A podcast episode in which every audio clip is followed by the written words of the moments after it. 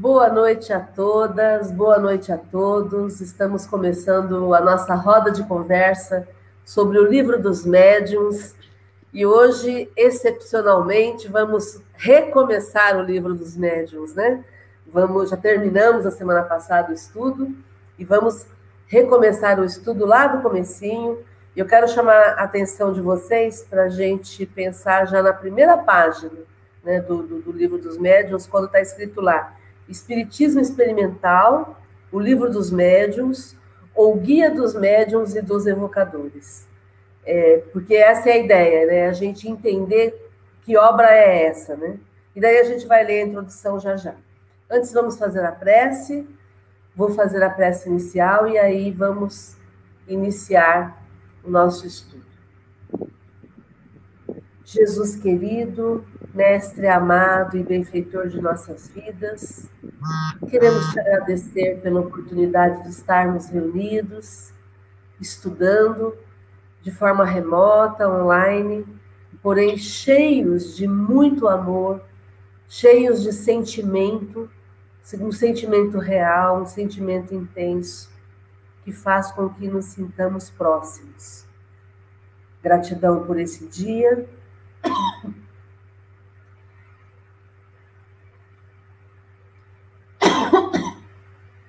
Desculpa, gente. Gratidão por esse dia, por essa oportunidade e que continuemos no foco do aprendizado que nos liberta e facilita a nossa jornada aqui na Terra. Gratidão aos mentores do GEOL, que sempre nos orientam, e gratidão a todos vocês, amigos, que nos suportam no dia a dia. Vamos aprender juntos.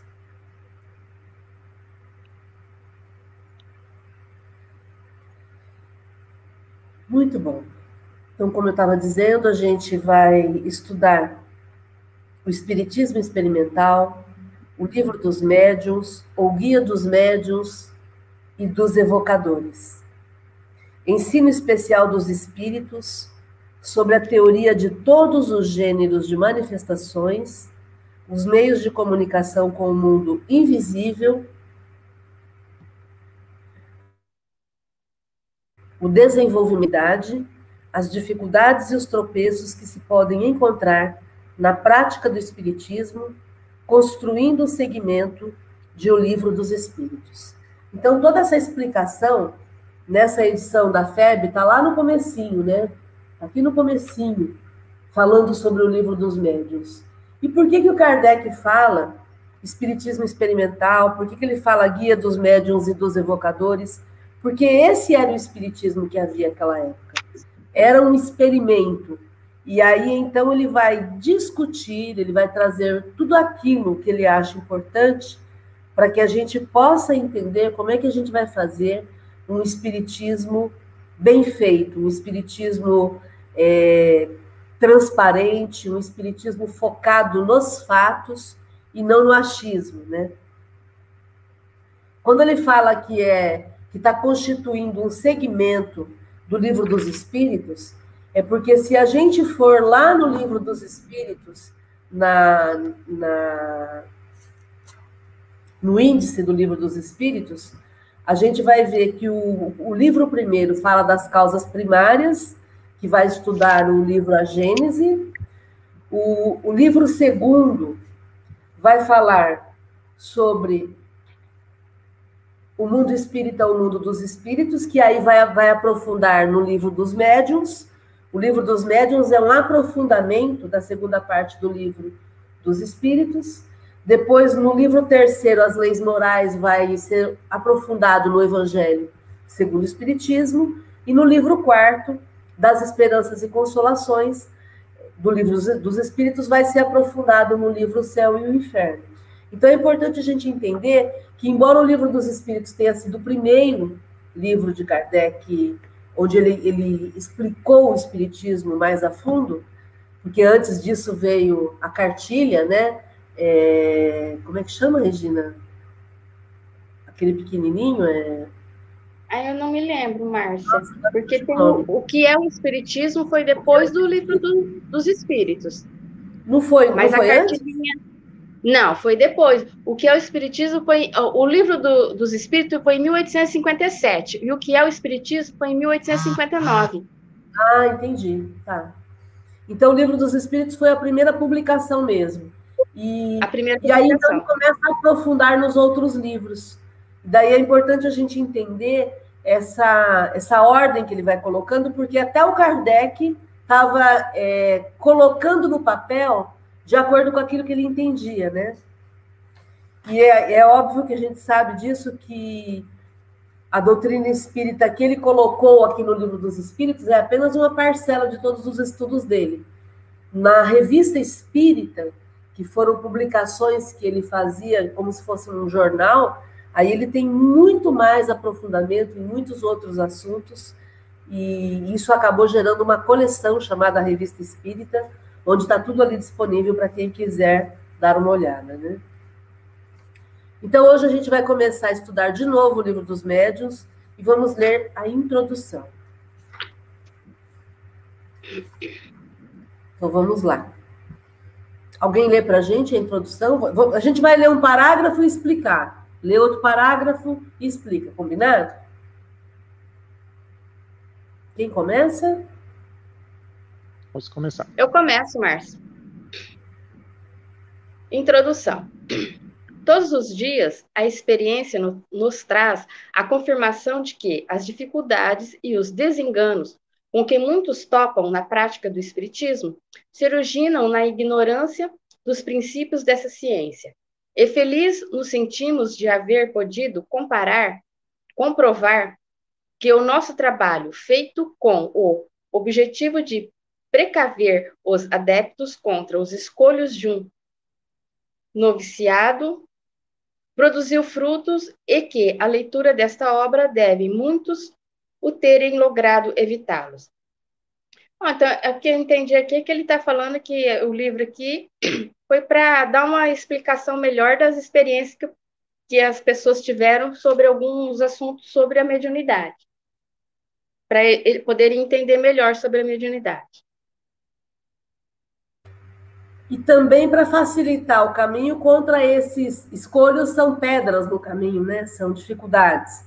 Então, para poder haver todas as dificuldades que acontecessem com esses, ele chama de, de adeptos, né? De, de iniciantes, vamos dizer assim, né?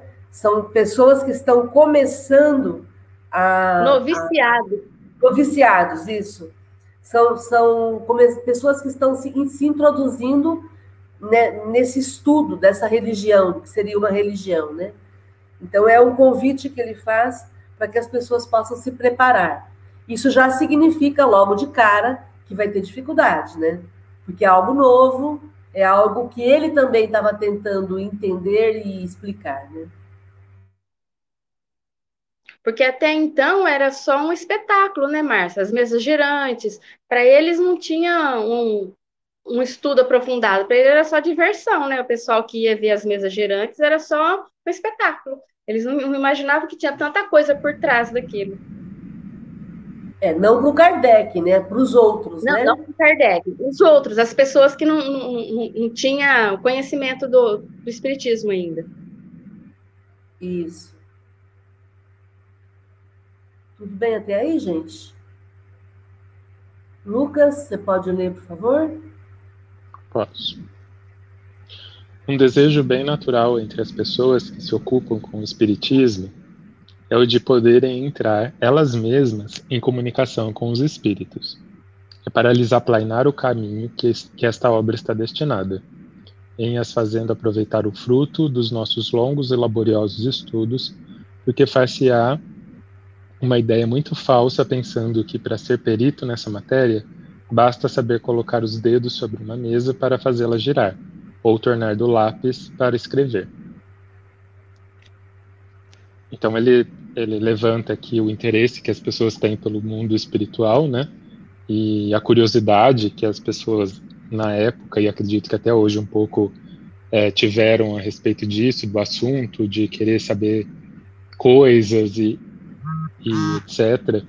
E o livro dos médiuns, para além de ser um guia para explicar como se faz esse contato, ele também mostra que não é uma coisa banal, né? Uma coisa comum que você simplesmente precisa colocar a mão em cima da mesa que ela vai girar.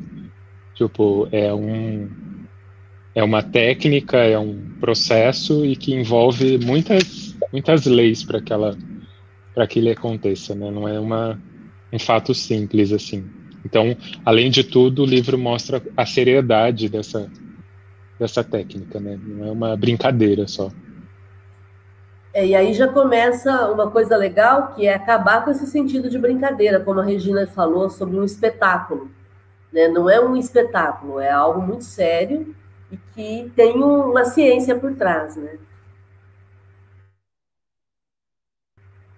Gente, eu tô, tem mais pessoas que estão na sala, porém elas estão com a imagem fechada.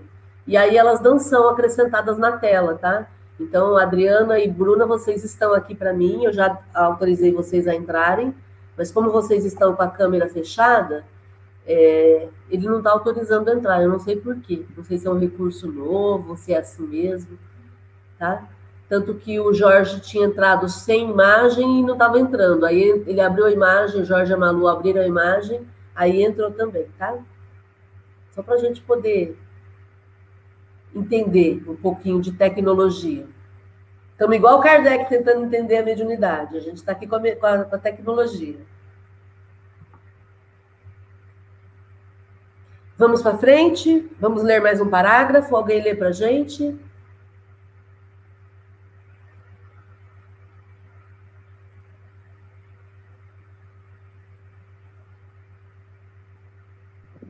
O que que está lendo? A minha internet caiu, eu não sei nem onde a gente está. Enganar-se-ia igualmente é o, é o terceiro parágrafo. Da introdução, né? Da introdução. Ah, que meu livro é diferente. É, vou ler aqui meu livro. Por favor. Igualmente se enganaria quem pensasse encontrar nesta obra uma receita universal infalível para fazer médiums Embora cada qual já traga em si mesmo os germes, os germes das qualidades necessárias, essas qualidades se apresentam em graus diversos, e o seu desenvolvimento depende de causas estranhas à vontade humana. Não fazemos poetas, nem pintores ou músicos com as regras dessas artes, que servem apenas para orientar os dons de quem possui os respectivos talentos sua finalidade é indicar os meios de desenvolvimento da mediunidade em, que, em quem a possui, segundo as possibilidades de cada um, e, sobretudo, orientar o seu emprego de maneira proveitosa. Mas não é esse o nosso único objetivo. É, que está falando aqui que, que não é o intuito dessa obra, né, o, é, é, encontrar é, tipo médios infalíveis, fabricar médios, mesmo porque essa essa faculdade todo mundo já tem, embora todo mundo, todos nós, ela é inerente ao ser humano, é, é, existem certos certos mecanismos, certos existe uma, a necessidade de se fazer é, para fluir, né? Dela, dela eclodir, né? Então, fala que aqui não vão fabricar médico, nem médiums, nem pintores, nem nada, mas simplesmente é, uma, é uma, uma, um meio, né, uma forma de ajudar a gente, os médiums, a exercitar essa faculdade que lhes é é, que já é da gente mesmo, né? Acho que foi isso que eu entendi. Mesmo porque cada um, cada um se manifesta de, em cada pessoa se manifesta de maneira diferente. Foi mais ou menos isso que eu entendi. A questão principal aqui que eu entendo é que não é pela vontade. Ah, eu quero ser médium. Ah, me ensina a ser médium que eu quero ser médium. Não, eu preciso primeiro ter a mediunidade no meu corpo, ter o germen, como ele chama aqui. Então, não é a minha vontade que vai definir. É primeiro o corpo que eu gerei, que é um corpo que, que tem mediunidade. A gente já sabe que o, o, a mediunidade ela é um atributo do corpo físico, né? E, E aí esse esse livro, ele quer ser um guia para que essas pessoas que já cultivam esse germe possam desenvolver essa faculdade e possam permitir que, que cada situação, que em cada momento que eu estou usando a minha faculdade, eu consiga empregar de forma útil isso. Mas não é criar mediunidade onde não existe, porque não funciona assim. Gente sabe disso, né? Agora, o Kardec fala que não é o único fim. Então, além de orientar os médiums, quem, ele quer orientar os quem já é médium para poder usar essa mediunidade de uma forma útil e, e para poder servir de intercâmbio entre os planos. Mas não é o único fim. Agora ele vai falar do próximo. Quem lê para gente?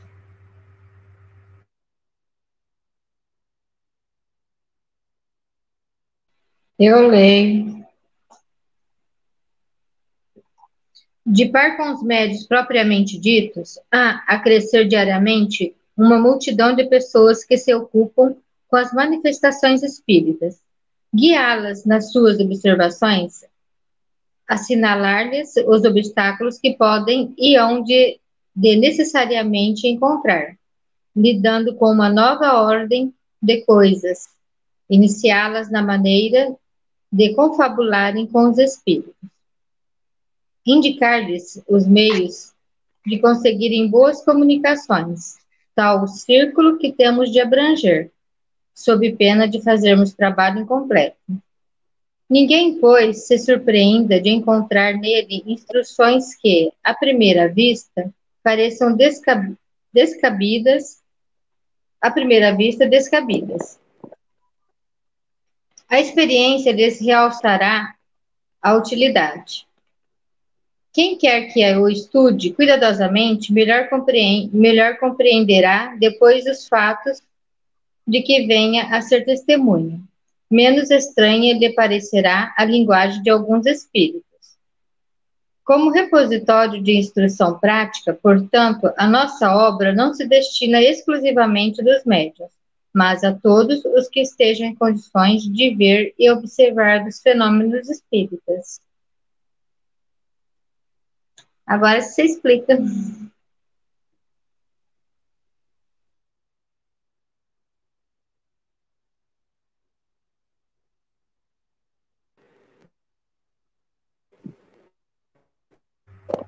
É o momento que a, a Bruna estava querendo entrar aqui. Entrou duas vezes, então deixa eu remover a outra Bruna. Isso é uma, um fenômeno de bicorporeidade. Duas Brunas na mesma reunião. Vamos lá. É... Então, além dos médios que querem aprender a lidar com a mediunidade, querem entender como a mediunidade funciona, é, também tem cada vez mais um grupo de pessoas que querem aprender sobre mediunidade, querem aprender sobre os espíritos. E é também para essas pessoas que o livro dos médiuns serve. E aí ele colocou aqui quatro objetivos principais nessa segunda parte. Qual que é a primeira delas? Guiar essas pessoas nas observações que elas vão fazer sobre mediunidade. Além disso, iniciar essas pessoas para que elas possam conversar com os espíritos e conseguirem boas comunicações. É, desculpa, guiar essas pessoas nas suas observações. Segundo, mostrar para essas pessoas os obstáculos que elas vão encontrar nessas comunicações.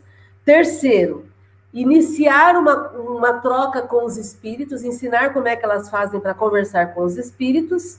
E aí sim, o quarto é indicar os meios de conseguir boas comunicações. Então, essas quatro coisas, o livro dos médiums ele pode fazer com aquela pessoa que não é médium, mas quer entender.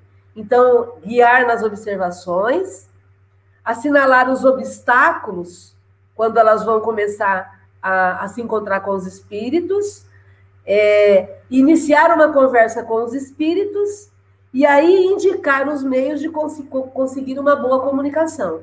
É para isso que o livro dos médiuns serve para quem não é médium, para que a gente possa aprender a lidar com isso no dia a dia, né? Então, é, muitas quando... vezes, as informações do, do Allan Kardec parecem fora do normal, parecem descabidas, mas, na verdade, é porque ele vai é, cobrindo todos os aspectos de uma comunicação mediúnica. Peraí, que o Lucas está fora, né? Deixa eu... Não, o Lucas está aí, né? Tá. Ela vai cobrindo todas as, as manifestações. E, e, e aí vai dando para a gente a possibilidade da gente poder interagir melhor com os espíritos, né? Maria de Fátima, você tinha falado alguma coisa? É que quando fala assim, para quem não é médium, é não é médium ostensivo, né? Porque ostensivo. todos somos médiums, né? Todos não fala para quem não é, é não fala para quem não é médium, dá, dá a impressão que, que que só aqueles que são ostensivos que são médios, mas todos nós somos, né? Só Porque eu posso, alguns... não ser médium, eu posso não ser médium, mas eu interajo com os espíritos o tempo todo. Na reunião mediúnica, numa mediação, é, num passe. Então, eu preciso saber, ter o feeling do que fazer, como fazer, é, a hora de me calar, né?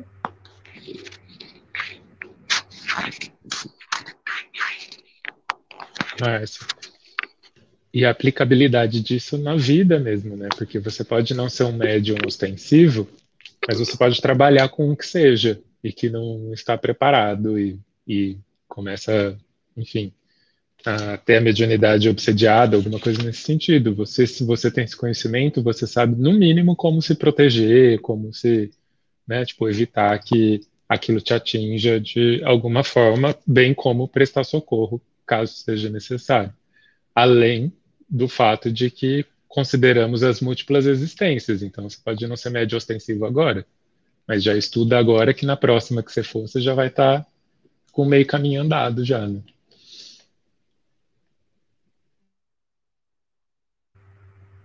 Toda vez que surge essa questão, Lucas, eu me lembro sempre do filme é, é, O Exorcista, né? quando a menina fica possuída, na, na cena que ela fica possuída, e, e aí todo mundo tentando tocar, tentando chegar perto, tentando se aproximar da menina, e é uma coisa que a gente sempre comenta com relação a isso no, no, na reunião mediúnica, o fato de quem está, é, de alguma forma, socorrendo, é, tomar muito cuidado para não ser tocado pelos espíritos, né? Porque sempre eles vão tentar, de alguma forma, tocar quem está trabalhando para poder subtrair energia e se empoderar. E ao se empoderar, a reunião acaba saindo do controle, né?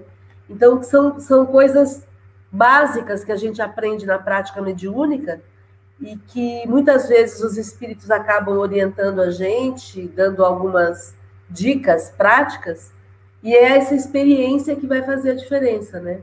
Que vai pro produzir um conhecimento e uma prática mediúnica mais segura, né? É, e é como o Lucas falou, e é, quando a gente tem essa, mesmo não sendo médio ostensivo, quando a gente tem esse entendimento, é, a gente pode ajudar. Até eu me lembro que quando nós começamos, estávamos nessa, nesse capítulo há uns tempos, acho que 2015, há um tempo atrás, aí o Ailton teve um, problema, de ter que ficar internado tal. E nós estávamos estudando exatamente essa parte de não tocar, né? E, e, e, lá nós tivemos, no hospital, ele internado, nós tivemos, assim, um, um exemplo, sim, na hora, ali na cara da gente, né? Que foi um senhorzinho, estava fraco, não comia nem nada. De repente o homem virou, mas virou. Ele não comia nada, era magrinho, só um ossinho. Mas quando ele sabe? Ele foi obsediado, foi claramente, a gente viu isso. Ele ficou com uma força que quanto mais aí vinha aquelas pessoas grandes, aqueles homens arrões, assim, não conseguia segurar ele. Aí eu e o aí foi um exemplo para o Ailton mesmo ver aquilo, eu já sabia, né? Mas aí nós começamos a orar, começamos a rezar para acalmar, para vir auxílio, né? até que conseguiram, até que foi socorrido lá o espírito que estava com ele conseguiram domar o senhorzinho. E é bem isso, quando a gente tem esse conhecimento, estuda, é uma forma de ajudar, né? A gente está preparado para ajudar quem é médium ostensivo e nem sabe que está sendo obsediado, está sendo é, cercado por algum espírito, né? É no dia a dia mesmo. E podem anotar, porque é certeza que se alguém estiver obsediado e tentar se aproximar de você, vai tentar te tocar. Entende? Porque esse tocar faz com que é, aconteça o processo de vampirismo. Ele vai sugar tua energia, você fica fraco e ele levou tua energia embora. Então ele fica empoderado por quê? Porque é, um, é quase. Lembra na biologia que tinha o fenômeno da osmose, né? Aquela, aquele líquido que tinha menos, estava menos saturado, roubava a saturação do outro líquido. Você colocava um do lado do outro, quando se misturavam, quando se tocavam, um, um chupava, um buscava a energia do outro, né? a saturação do outro. É o mesmo processo, é um processo de sugar, né? Que a gente chama de vampirismo porque é um fenômeno físico que acontece ali. Né? É como não é o vampirismo, o vampiro que a gente fala do filme, né? É porque quando a gente fala do vampiro do filme, a gente está falando de fluido sanguíneo. E o, o, o sangue, ele, ele é muito rico né, na, na, nessas substâncias, né? Então, é, é, óbvio que, tanto é que quando a gente faz um, uma doação de sangue, esse sangue leva fluido vital para o corpo físico. É exatamente isso que acontece ali. Né? E aí a gente faz essa, essa, essa palavra vampirismo, fica parecendo que é de, é de vampirizar sangue. Não. Aqui a gente está falando de vampirismo energético mesmo, né?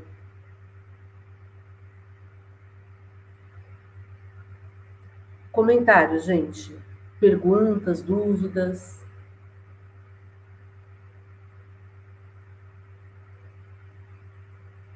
Vamos para frente, então? Quem lê o próximo?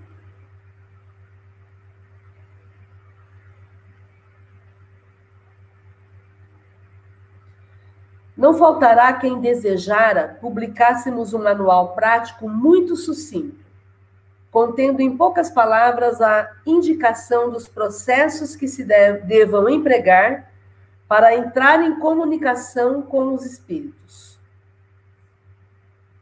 Pensarão esses que num livro desta natureza, dada, dada a possibilidade de se espalhar profusamente por módico preço, representaria um poderoso meio de propaganda, pela multiplicação dos médiums.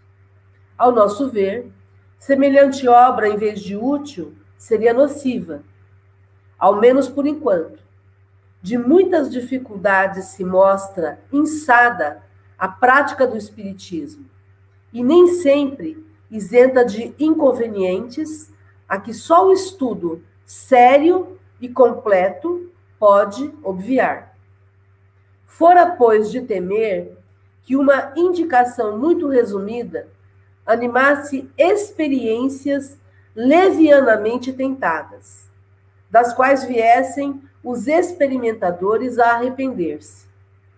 Coisas são essas, estas, com que não é conveniente nem prudente se brinque, e mau serviço acreditamos que prestaríamos pondo-as ao alcance do primeiro estouvado que achasse divertido conversar com os mortos. Dirigimos-nos aos que veem no Espiritismo um objetivo sério, que lhe compreendem toda a gravidade e não fazem das comunicações com o mundo invisível um passatempo. Então vamos lá. É óbvio que o Kardec está colocando aqui que as pessoas gostariam que ele fizesse um manual rápido, um manual fininho, simples, é, cinco formas de se comunicar com os espíritos, imagina, né? Uma coisa simples, rápida, que a gente compraria em banca de revista. É... Por quê? Porque fica parecendo que as pessoas acham que é só sentar na mesa e receber os espíritos. É só sentar na mesa e pronto. Os espíritos vão estar ali prontos para trabalhar, para brincar, né?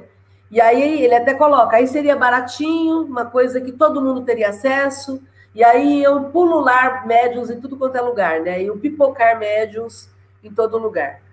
Mas a gente precisa entender que, na verdade, é, o Espiritismo é algo muito sério e precisa de um estudo sério e completo. Não é apenas se sentar e receber espíritos. Não é apenas fazedores de comunicação fazedores de uma experiência, de uma experimentação.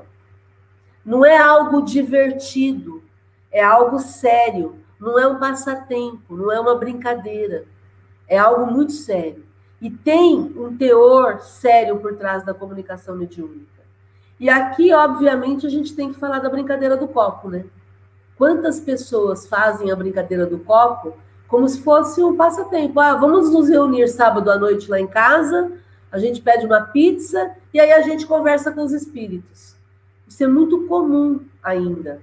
E é uma pena que seja feito dessa forma, porque é uma brincadeira, entre aspas, que se eu começo, o outro lado aceita e vai querer continuar. E é aí que mora o problema, é aí que está a dificuldade. Porque se eu começo a trabalhar com alguns espíritos, eu provoco uma presença, eu dou uma permissão para que eles venham até minha casa, e aí eles podem querer continuar na minha casa, podem querer continuar nesse processo. E aí lá no GEOL nós já recebemos tantas vezes, né, Regina? Tantos casos de pessoas perturbadas na sua mediunidade por conta dessa brincadeira infeliz, né? Que de brincadeira não tem nada. É, uma, é um ato inconsequente, né?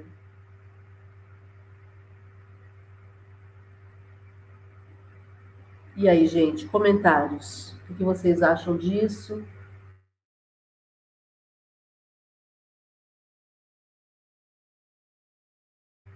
Tudo bem até aí?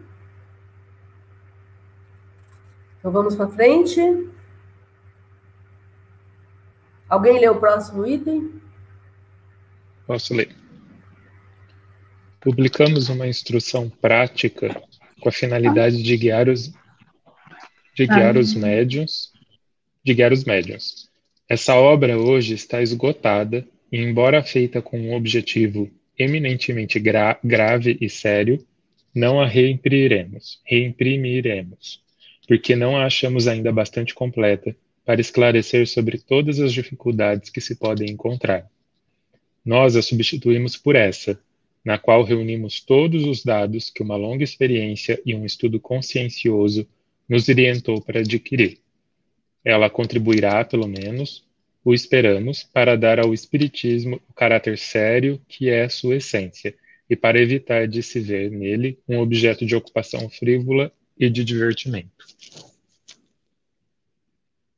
Ou seja, até houve uma publicação com instruções mais simples, mas é, a seriedade e o respeito do Kardec não permitiu que que isso continuasse sendo compartilhado, né? E reafirma mais uma vez da seriedade da doutrina, né? Estamos aqui para falar sobre algo sério, sim, metodológico e não para criar formas de brincadeiras e de diversão. Né?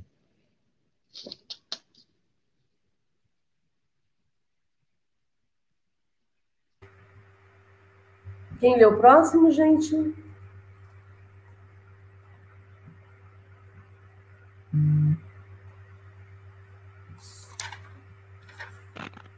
Eu leio. A essas considerações, ainda aditaremos outra. Muito importante. A má impressão que produzem nos novatos as experiências levianamente feitas e sem conhecimento de causa.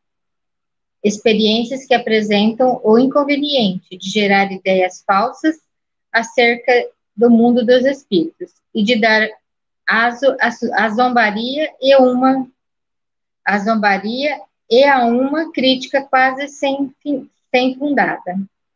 De tais reuniões, os incrédulos raramente saem convertidos e dispostos a reconhecer que, que no Espiritismo haja alguma coisa de sério. Para a opinião errônea de grande número de pessoas, muito mais do que se pensa tem contribuído a ignorância e a leviandade de vários médiums.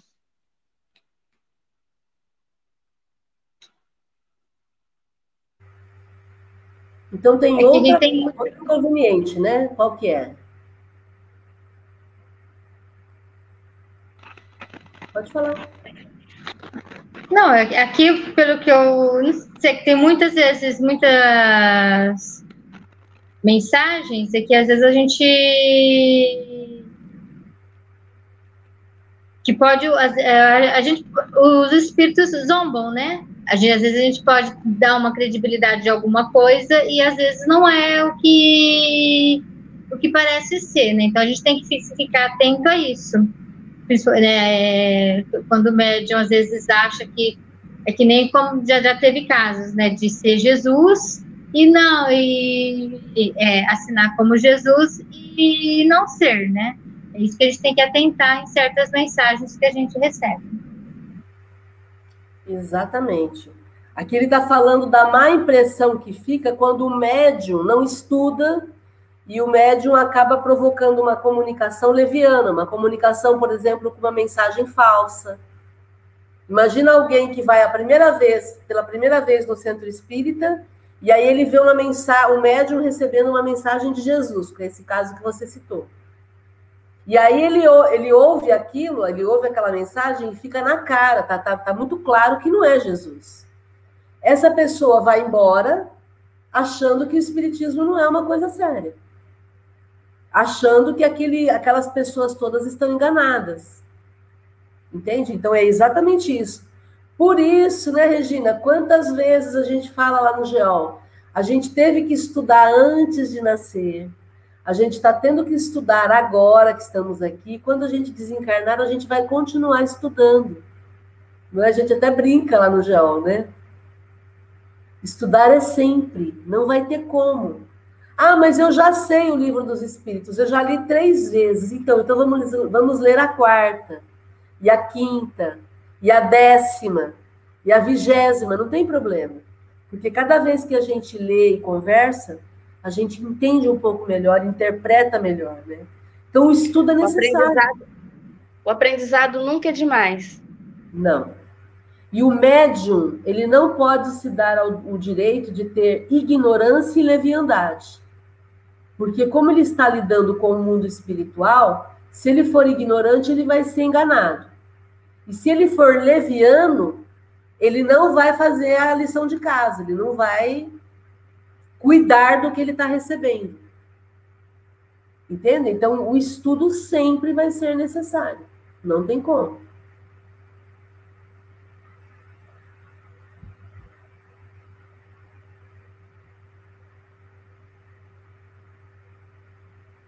Legal.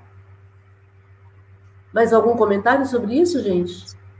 Vocês já ouviram as pessoas dizendo que elas não precisam mais estudar? Que elas já sabem tudo? Lá no Geol nós tivemos muitos exemplos, né, Márcia? Exatamente. Acho que só nós, viu, Regina? Vocês Muito. também já ouviram esse, essa desculpa? Cheguei no Geol falando isso, inclusive. Né? Até tu, Brutus. Até eu. Quantas vezes a gente se acha já o supra-sumo, né? Ah, eu não preciso mais estudar isso, eu já sei. Então, né? Então falta, tá faltando a minha humildade. Vamos lá, deixa eu exercitar a minha humildade e, e, e sentar-me na cadeira, focar no meu estudo, olhar no livro e, e aprender e entender e ouvir o outro, né? Esse compartilhamento entre nós aqui também é fundamental para o crescimento porque de repente eu vejo com uma ótica, você vê com outra, né? o outro vê de uma outra forma. Então, tudo isso é, é o nosso aprendizado. Né?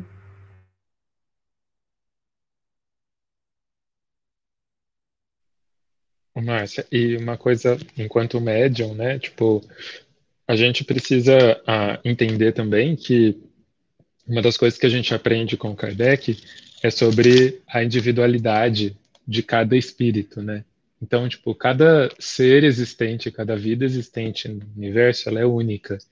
E é justamente por isso que o livro dos médiuns não tem um caráter e um propósito de ser uma cartilha, porque ele te dá umas no... algumas noções básicas, só que você precisa estar sempre lendo, você precisa estar sempre estudando de novo, porque a, as possibilidades de coisas diferentes são infinitas a partir do momento que você considera que cada espírito é um espírito único, né?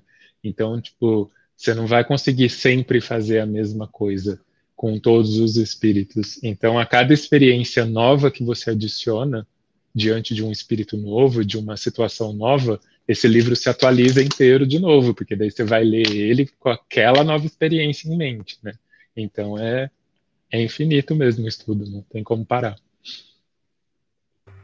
E como as pessoas variam ao infinito, os espíritos também variam ao infinito. E de repente um espírito vai se, se dar melhor com a Maria de Fátima do que com Lucas. Ou em, numa outra situação ele prefere o Lucas do que a Maria de Fátima. E tá tudo bem, tem espaço para todo mundo. Mas se a gente não tiver esse conhecimento, essa abertura de poder entender e, e de fazer a, a comunicação de uma maneira séria, a gente não consegue observar esses detalhes, né?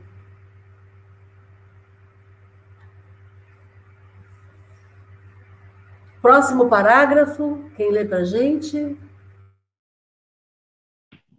Posso ler.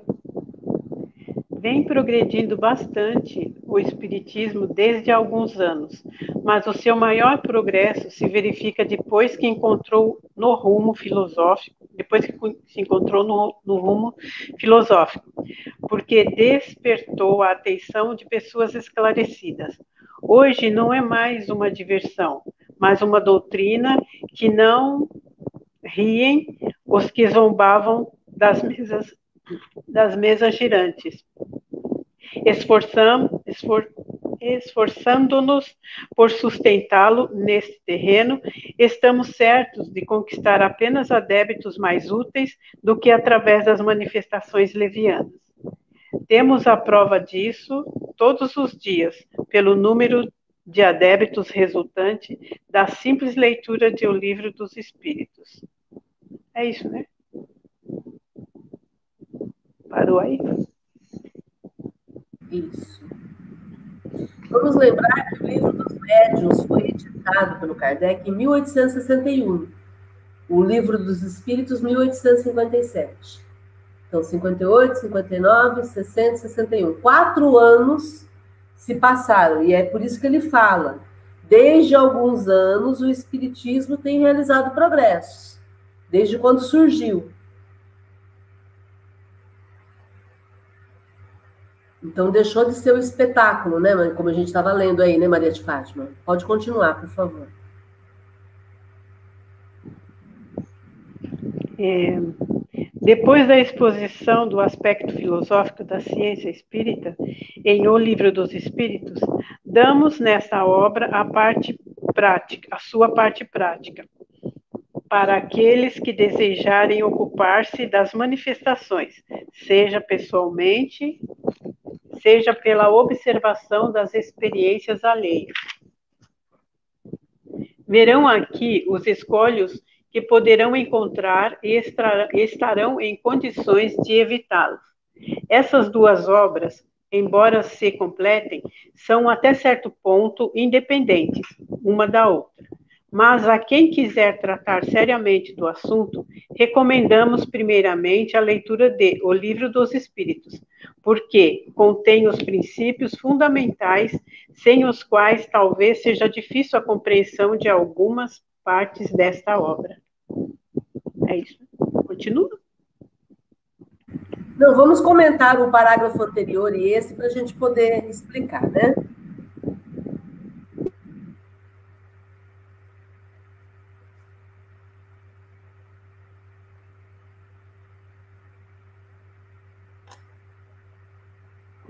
Pode comentar você.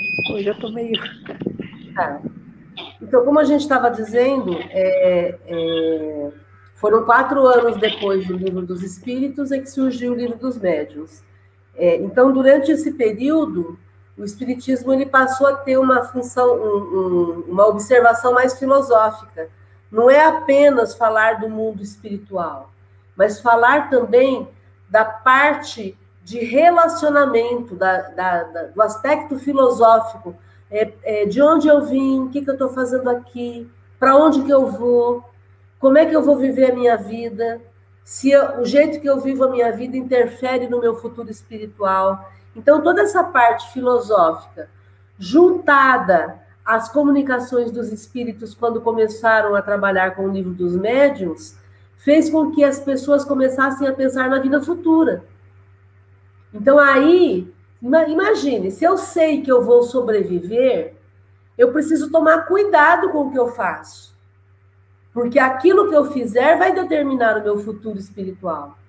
Para onde eu vou, como é que eu vou me sentir depois que eu morrer. Entendem? Então, esse lado filosófico da doutrina espírita, ele começou a ser desenvolvido a partir do momento em que as pessoas entenderam que os espíritos sobrevivem e, ao sobreviverem, eles vão ter um futuro depois.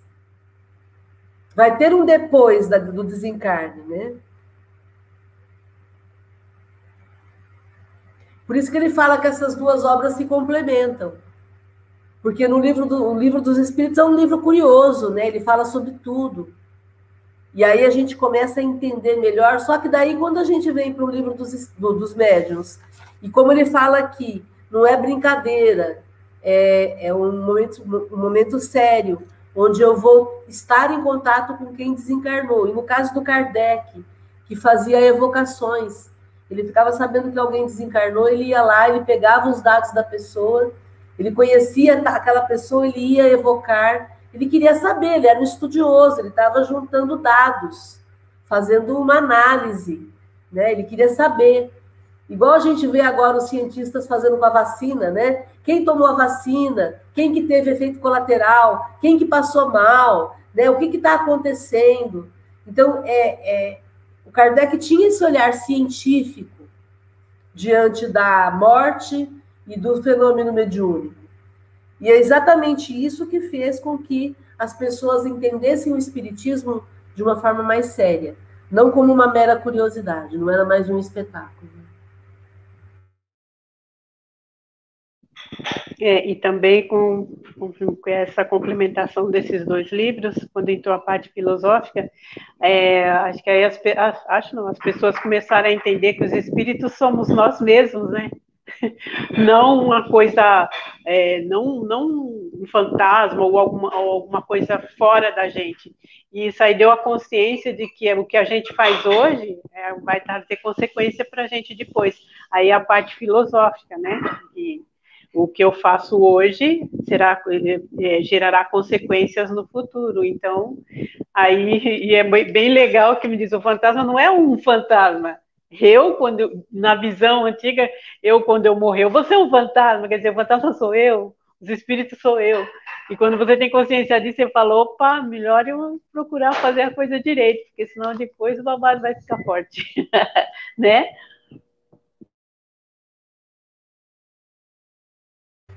Daí, como a gente sempre fala sobre filmes aqui, eu me lembro do, do Gasparzinho, o filme do Gasparzinho, Fantasma.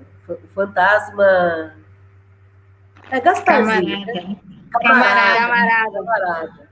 Então, Gasparzinho, eu me lembro que o, o, o, entre os espíritos que assombravam a casa em que eles viviam, havia um que aí alguém pergunta para ele assim: Mas por que, que você está aqui assombrando a casa? E aí ele coloca assim: assuntos pendentes. Falei, ah, olha só.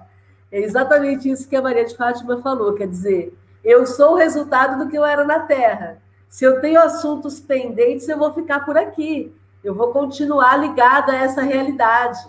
Né? E aí você vê num filme totalmente infantil, né? um filme que não quer dizer nada, quase, mas trazendo uma verdade absoluta, que é exatamente isso. Né? É, um, é, um, é um espírito que ainda não se desapegou ou de pessoas, ou de situações, ou de coisas. Ele tá, ainda tem um assunto que não está arquivado. E por isso continua ali na casa. Né? E assim, é tão legal, porque quando eu assisti o Gasparzinho, para mim era só um filmezinho, eu assistia, achava bonitinho, fantasminha e tal.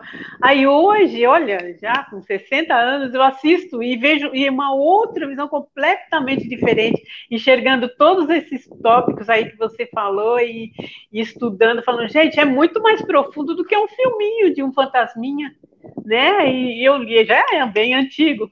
Mas eu lembro que eu assisti achava bonitinho, ah, ele é camarada, os outros burros e tal. hoje eu assisto e falo, gente, quanto ensinamento, né? Quanta coisa dá para a gente tirar de um filminho de criança, de bobinho, entre aspas, né? Muito legal, né? Essa visão que é, o estudo traz para a gente, né? Como Jesus dizia, olhos de ver e ouvidos de ouvir. Parece tão óbvio isso, né? Olhos são para ver, ouvidos são para ouvir, tá? Mas tem um monte de gente que está olhando e não está vendo, está ouvindo e não está escutando, né? Exatamente isso. É, se a gente for entrar no assunto ETs, então, né?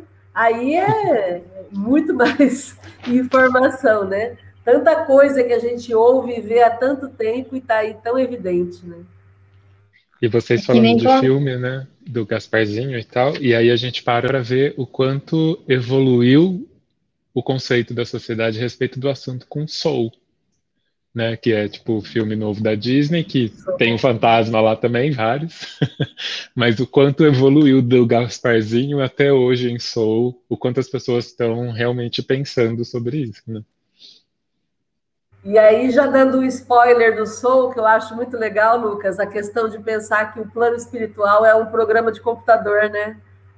Muito doido isso, você imaginar que é uma, é uma inteligência, né? Porque um programa de computador é uma inteligência, né? Então é como se o filme dissesse, olha, o que existe não é o Deus raivoso, ou, ou aquele velhinho de barba branca, é um programa inteligente, é uma inteligência suprema, né?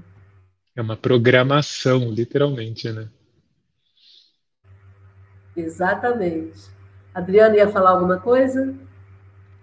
Não, eu só ia comentar que nem vários filmes que a gente assiste, é, intergalácticos, de coisas que, como se diz, é, de que agora a gente vai entendendo, que é como que a gente já comentou, né, de, de filme, eu acho que de, do Spielberg, né, que cenas que, que teve, que a gente vai entendendo a parte espiritual que tem, né.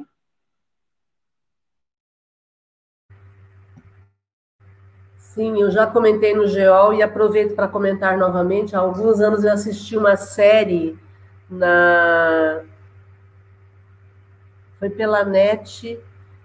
Eu não sei onde foi que eu vi. Foi, foi, foi pela net. Uma série, um documentário sobre a vida do Spielberg, Steven Spielberg, né, o produtor americano, que fez ET, que fez é, Contatos Imediatos de Terceiro Grau, e tantos outros filmes, né? E fez inteligência artificial também, se não me engano, é dele.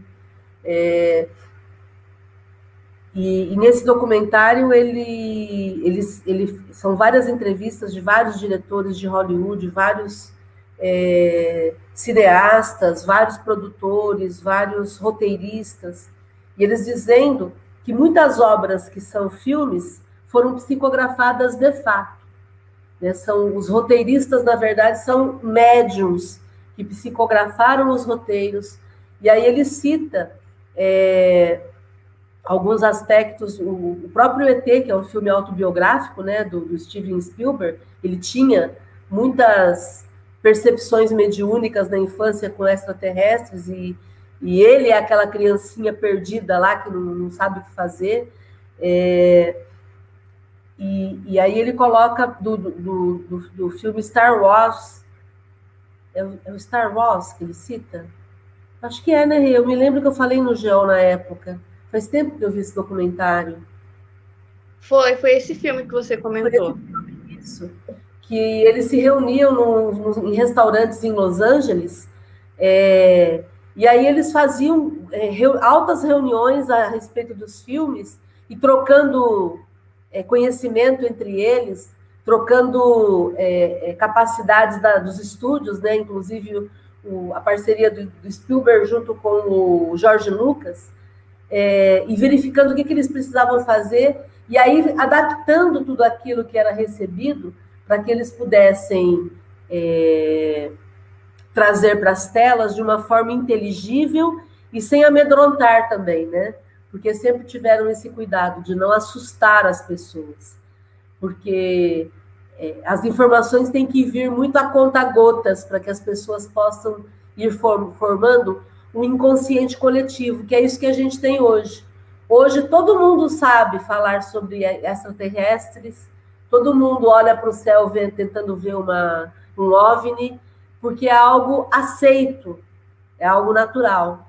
E isso foi criado pelo inconsciente coletivo desses filmes, que, fiz, que prestaram um excelente trabalho nesse sentido. Porque eles foram trazendo para a gente a ideia de que está tudo bem, é assim mesmo. Ah, mas você está falando em extraterrestre, o espiritismo fica só nos fatos. Então, Kardec falava de, de, de contatos com extraterrestres. Né? O Kardec conversava com espíritos de extraterrestres. Então, a gente está falando de espiritismo. Estamos falando de, de estudos feitos pelo próprio Kardec, né? E aí a gente imagina o tamanho de Kardec à frente do seu tempo, né? Porque em 1857 falando de extraterrestre.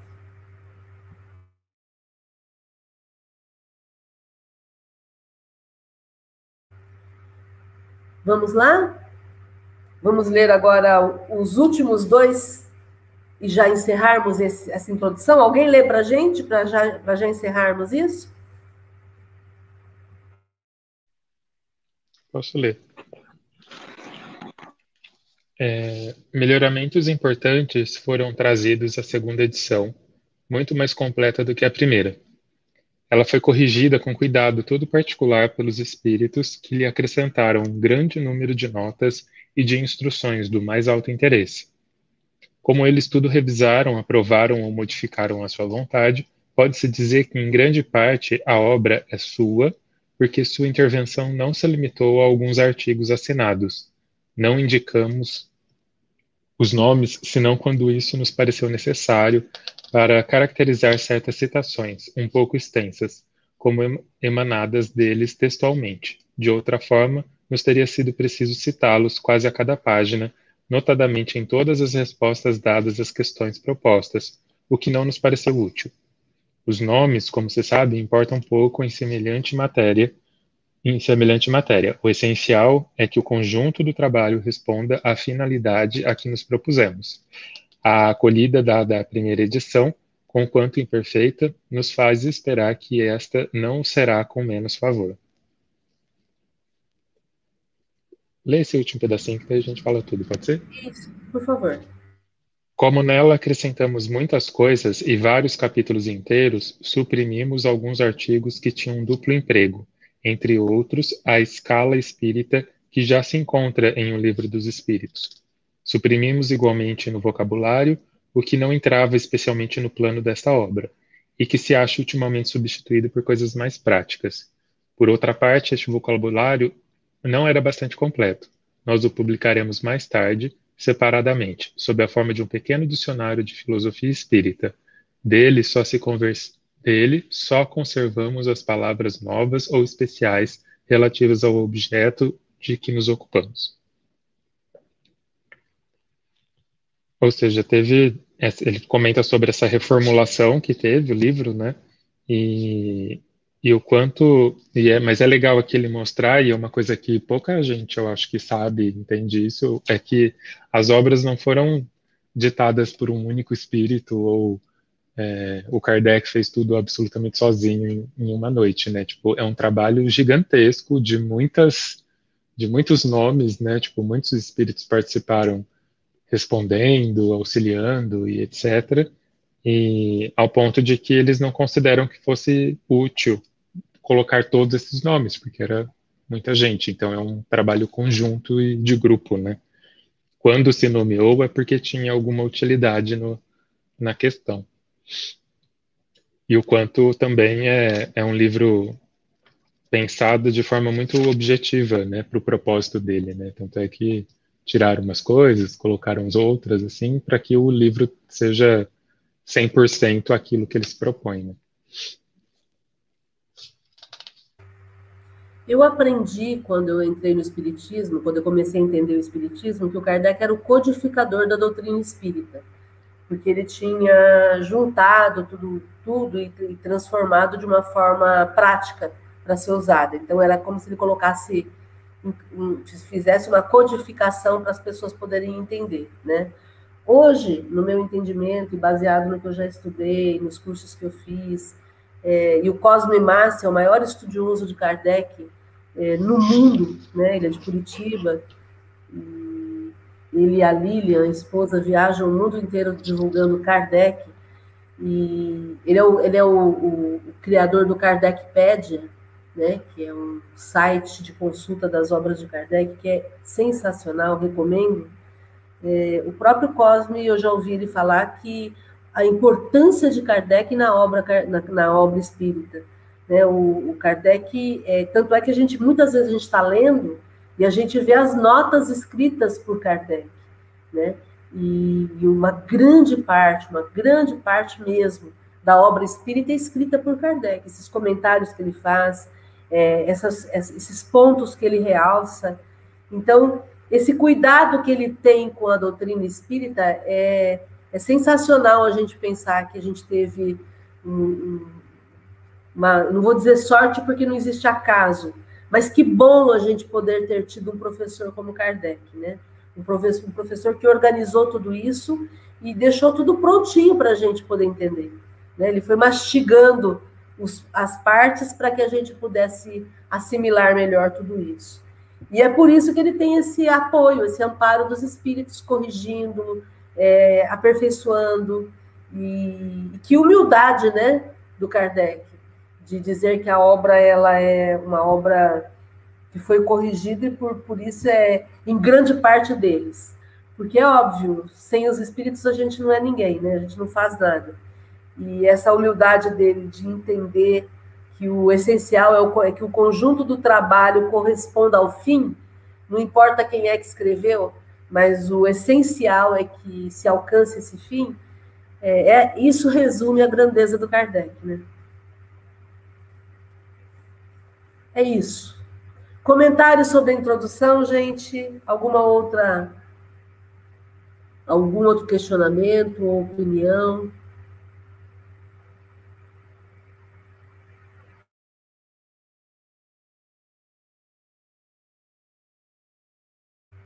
Tudo bem, então? Bom, próxima, na próxima reunião começaremos de fato a primeira parte do livro dos médios. Então, se preparem porque daí vamos entrar no, no, no Espiritismo de fato, ok?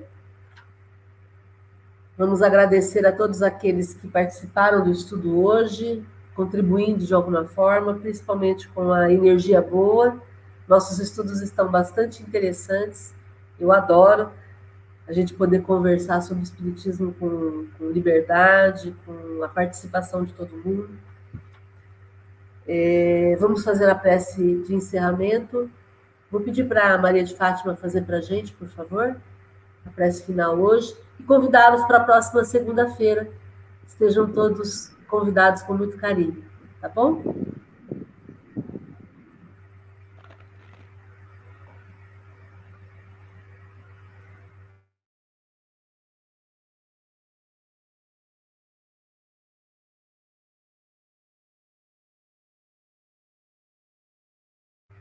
Tem que abrir seu microfone, Maria de Fátima. Abriu agora? Nossa! Então, Mestre Jesus, querido, nossos companheiros de trabalho, os benfeitores do GEOL, nossos anjos guardiães, nossos protetores, o protetor desse trabalho, dessa reunião maravilhosa, somos gratos. Gratos por mais uma noite, gratos por podermos estarmos aqui nesse momento de aprendizado. Somos gratos pela nossa semana, gratos por estarmos aqui saudáveis, né? E rogamos a Ti, Pai, e a todos os benfeitores, que derrame bênção sobre aqueles sofredores, os sofredores que estão no seu desafio maior, em asilos, em hospitais, e a todos os profissionais da, da saúde. Envolva, Senhor, envolva em vosso, vossa energia benfazeja, para que tenham força para continuar esse trabalho bendito. Quanto a nós, o povo e a humanidade, tenhamos a consciência de que o, que o momento nos pede sejamos, a, sejamos, tenhamos a mente clara para o benefício desse momento de transição e aclara, Pai, a negatividade de certas pessoas que ainda não estão preparadas para enxergar o benefício do bem coletivo. Somos gratos por esse amparo, agradecendo sempre a Jesus, nosso mestre e amado exemplo. Que sejamos luz, que sejamos o esforço para que possamos alcançar cada vez mais a grandeza de estar ao lado dos discípulos. Que sejamos conhecidos como verdadeiros discípulos do Cristo, através de nossas obras, de nossas palavras e de nossas ações. Abençoa, Senhor, o nosso esforço para atingirmos esse objetivo. Somos gratos por essa noite e que a luz se faça em todo o nosso universo, abrangindo e abraçando o nosso planeta Terra com uma luz cor-de-rosa de amor, em volta numa luz verde de cura. Sejamos luz, sejamos paz, sejamos gratos. Gratidão por toda a proteção. Que assim seja. Gratidão, Valeu, gente. Amigas. Gratidão, amigas. Até tchau, segunda. Gratidão. Boa noite.